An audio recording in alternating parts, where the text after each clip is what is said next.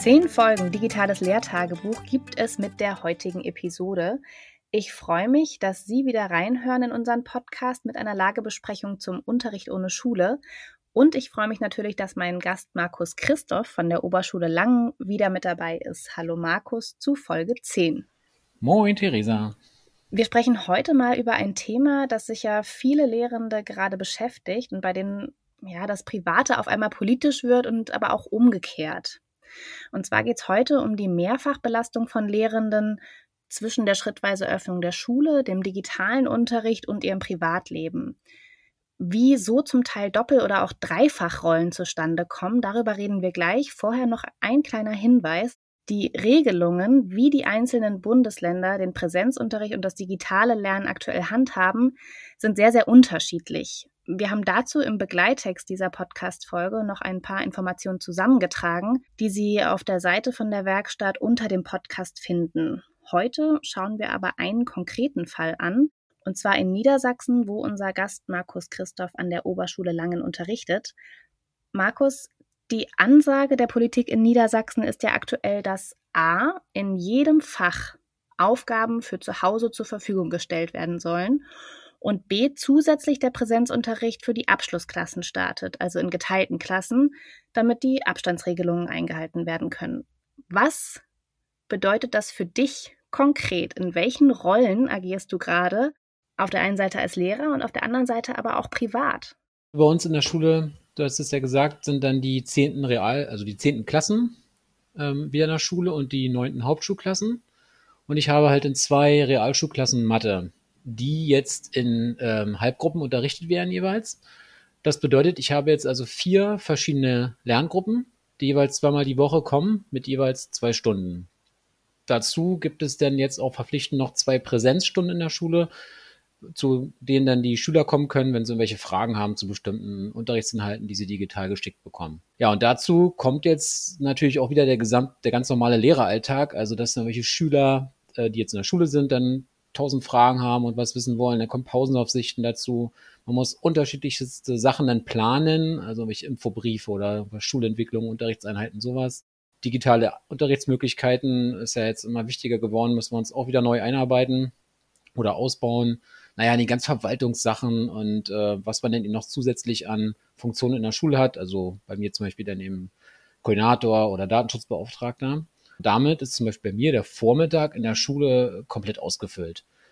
Ja, und dann kommt eben dazu, dass man den kompletten Unterricht machen muss für alle restlichen Fächer. Und das ist sehr, sehr aufwendig, weil man sich ja komplett äh, neue Form der Organisation erarbeiten muss. Also man muss irgendwelche Programme finden und, und ausprobieren ähm, zum Aufnehmen von Lernvideos was auch viel Zeit kostet. Man muss jetzt den ganzen Schülern hinterherrennen, äh, wenn sie ihre verpflichtenden Aufgaben nicht abgeben. Das kostet sehr, sehr viel Zeit. Also alles, was im Unterricht sonst ähm, machen konnte nebenbei, also sagen, dass sie da arbeiten müssen, das kommt jetzt, muss ich ja irgendwie alles anders organisieren.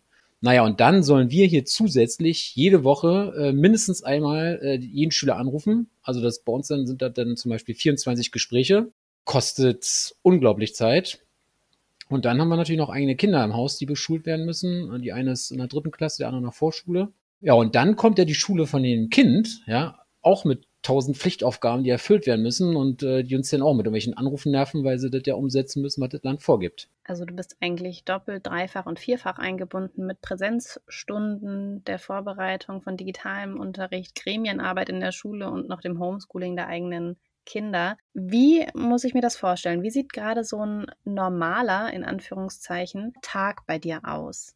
Also gestern zum Beispiel, es war auch so ein Hardcore-Tag, also musste ja dann früh aufstehen. Ähm, 8.20 Uhr begann dann der erste Unterricht für mich.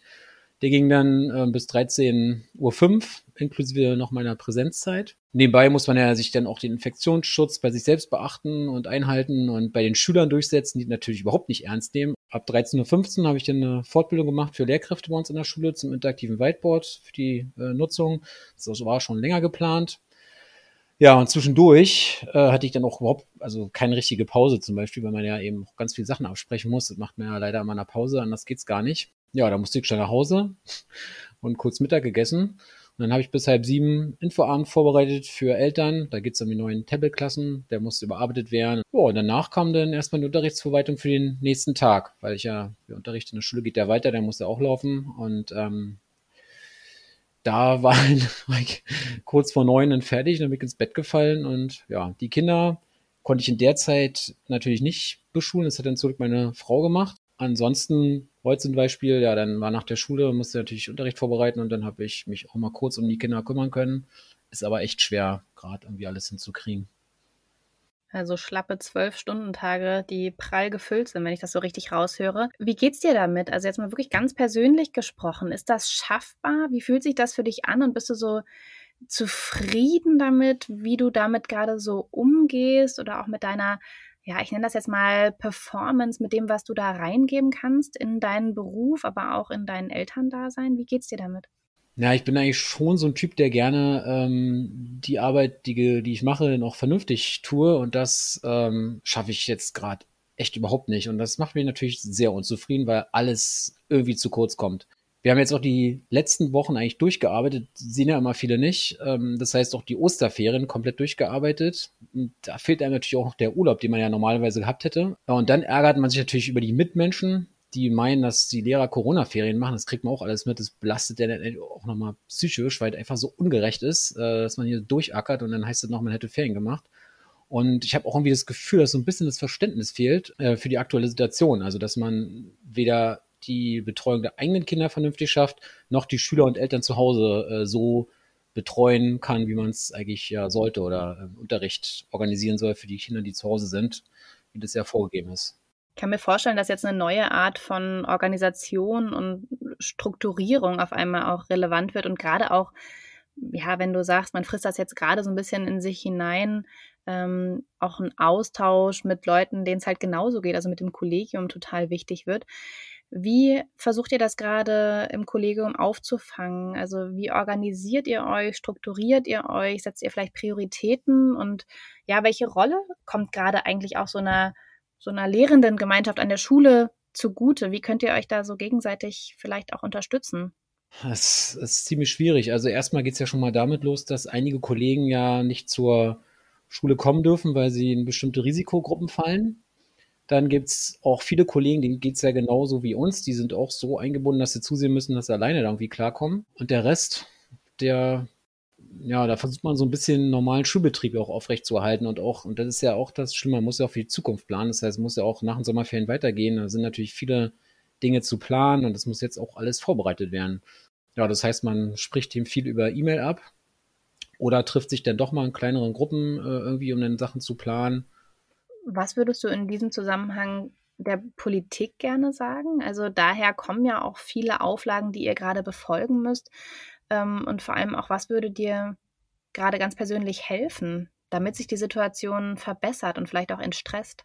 Also ich ähm, verstehe ja, warum Politik bestimmte Sachen ähm, vorgibt. Die wollen einerseits die Wähler zufriedenstellen, andererseits versuchen sie natürlich ähm, die Schüler zu schützen, die Probleme zu Hause haben oder die jetzt wirklich untergehen. Das kann ich alles nachvollziehen. Also ich glaube, dass man auf jeden Fall bei diesen verpflichtenden Vorgaben, da sollte man deutlich zurückrudern, weil das einfach überhaupt nicht zu schaffen ist. Und ähm, man den Lehrern sozusagen so eine Rolle drängt, Sachen einfach hinten runterfallen zu lassen, die man eigentlich normalerweise machen müsste.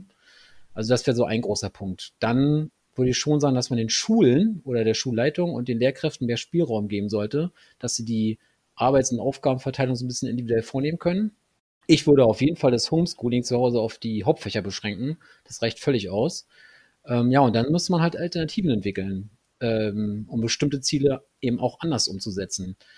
Also ich höre immer, es geht um Gewalt zu Hause, Kinder werden geschlagen. Damit hofft man, dass man das, ich weiß nicht, wie Sie sich das vorstellen, aber wenn man jetzt als Klassenlehrer zu Hause da anruft, dann soll ich irgendwie merken, dass da ein Kind Gewalt erfährt.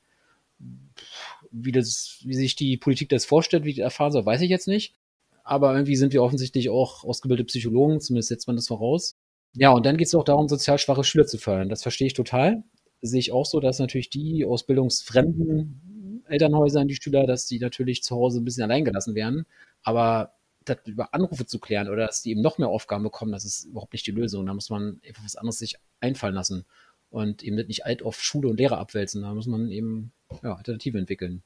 So wie es gerade geregelt ist, ist es nicht zu schaffen, sagt Markus Christoph von der Oberschule Langen aus Geestland. Es kommen sehr viele, sehr neue Anforderungen auf Lehrkräfte zu in dieser sehr besonderen Zeit. Er wünscht sich mehr Spielraum für die Schulen und ja, dass vielleicht auch das Homeschooling auf die Hauptfächer beschränkt wird und vor allem auch der Druck von den Lehrkräften genommen wird. Markus, vielen Dank, dass du diese Eindrücke mit uns geteilt hast und wir hören uns in der nächsten Folge wieder. Dieses Audiomaterial steht unter der Lizenz CC BY SA 4.0, die es Ihnen unter bestimmten Auflagen erlaubt, das Material für beliebige Zwecke unter Angabe des Urhebers zu teilen und zu bearbeiten. Die Autorin soll wie folgt genannt werden: Theresa Samuelis für bpb.de. Musik Jason Shaw, Thingammagic